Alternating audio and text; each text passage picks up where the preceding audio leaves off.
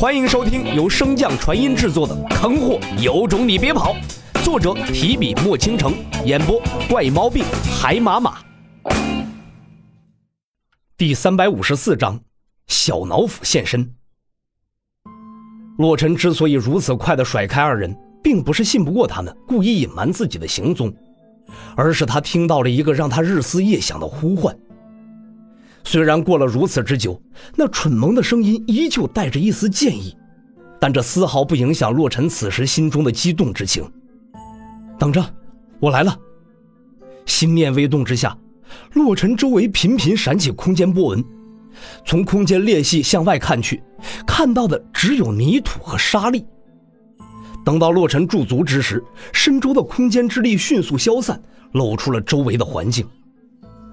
洛尘抬眼望去，此处的构造与万龙城地下的存在十分相似，硕大无比的洞穴，近百丈高的石门。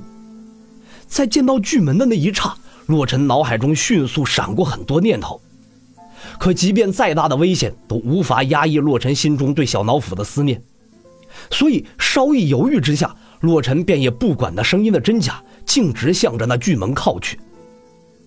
不同于在万龙城地下的那扇巨门，此处的巨门之上并没有那些繁杂的花纹。两扇巨门上分别雕刻着一只巨兽，虽然姿势不同，但形态却相差不大。两只巨兽都长有似鹿一般的长角，但右侧巨兽的长角明显要比左侧巨兽的粗壮许多。洛尘顺着两只巨兽继续向下看去，右侧的巨兽有着雄狮一般的鬃毛。鬃毛飘扬的模样，衬托的两只巨兽并不像是雕纹，而更像是鲜活之物。目光继续向下，那如龙鳞般的甲片也极有辨识度。纵然剩余的身子都隐在那被雕刻出的云雾之中，但洛尘也大概猜到了这两只巨兽的身份。洛尘深吸一口气，向前迈步，想要尝试去推动这两扇巨门。可令他没想到的是。在他靠近之后，两扇巨门竟然自己缓缓打开了。随着一缕金色的光束照耀着巨大的洞穴，洛尘也终于看到了那两扇巨门之后的世界。那仿佛是一座仙宫，无尽的霞光弥漫而出，笼罩着鳞次栉比的宫殿，散发着神圣的光辉。洛尘放眼望去，这天宫所在虽然在地底。但是在最高的那座宫殿上方，依然有一颗太阳存在，而且宫殿四周更是绿荫遮天，生机盎然。一时间看得洛尘都有些恍惚，怀疑自己之前的感官是不是错的。自己来的并非是通灵大陆的地底，而是某一处天宫遗址。正在震惊之中，尚未缓过神的洛尘突然被一声奶声奶气的撒娇声将思绪拉了回来。我等你好久了，还以为再也见不到你了呢。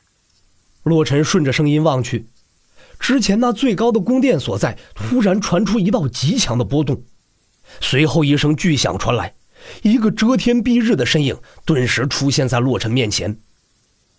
洛尘望着那体型远超他百倍之余的巨兽，不自觉地咽了一口唾沫。即便洛尘尽力试着将这巨兽和小脑斧的身形联系起来。但是洛尘的脑中总有一道声音回荡不停，自欺欺人。尤其是在洛尘看到那巨兽身上的鳞片之时，更是打破了心中仅存的一点幻想，浇灭了最后的一丝希望。他果然被骗了。洛尘想也不想，撒丫子就想逃离此地。可是他先前由于救父心切，根本没有察觉到，在他跨过那两扇巨门开始。天地之间的法则便已经被改变了。在这片天地中，洛尘根本无法沟通空间灵根，更别提使用空间灵根进行逃脱了。尝试无果之后，洛尘只能依靠自己的肉身之力，不断增加自己的速度，向着那巨门所在冲去。但是洛尘刚动身没几步，前路便被一只巨爪挡住。随后，洛尘便看见一个更小的黑影从巨爪上划过。洛尘定睛看去，那一撮鲜艳的红毛，那雪白的九条尾巴，那水汪汪的大眼睛，以及那止不住的哈喇子，不是小脑斧是谁呀？主人，爸。小脑斧滑滑梯似的从巨兽身上滑过，朝洛尘怀中钻去。洛尘一把将小脑斧接下，惊喜地望着他：“真的是你？你怎么会在这里？”小脑斧刚入怀，便贪婪地嗅着洛尘身上的味道，似乎和洛尘久别之后，他需要靠气味快速找回一人一兽之前相处的感觉。看到他这个动作，洛尘顿时也是无比欣慰。没想到许久不见，小脑斧也争气了许多，也不再是之前那个贪吃鬼了。似乎忽然想到了什么一般，洛尘的笑意顿时僵在脸上了。那正要向小老虎抚摸而去的右手，也忽然停在半空之中。一时间，洛尘有些分不清楚，小老虎嗅的是他身上的味道，还是想在他身上找灵机的味道。正在洛尘心中惊疑不定之时，小老虎率先打破了洛尘的疑虑。主人很棒。主人，你没带烤灵机吗？小脑斧边说边抬头期待地看着洛尘。当看到洛尘的脸色之时，小脑斧心中顿时咯噔一下。啊啊！坏了，没收住。可被发现了，那又如何呀？你以为现在的小脑斧还是之前的小脑斧吗？士别三日，当刮目相看。更何况与自己主人分开的时间都有好多个三日那么长了。心中如此想着，小老斧的脑海之中也快速的想到了一个对策。只见小老斧望向洛尘的脸色顿时难看起来，那水汪汪的大眼睛中更是充满了委屈。主人，你不知道，你不在的这些日子，我对你是日思夜想，早早的盼着我们再次相遇的今天呢。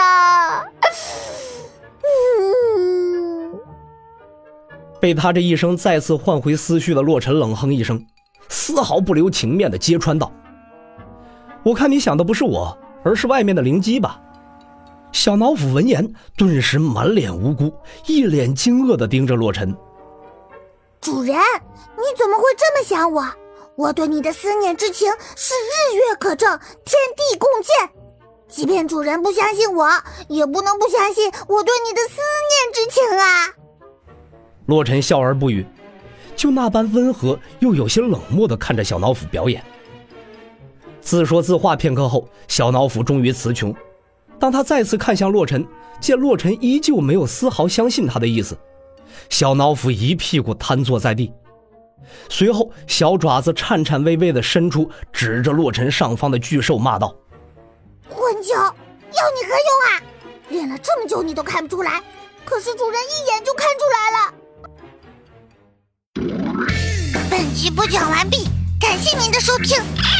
如果喜欢，可以点击订阅哦，关注本账号还有更多好听的内容，还不快动动你的手指头！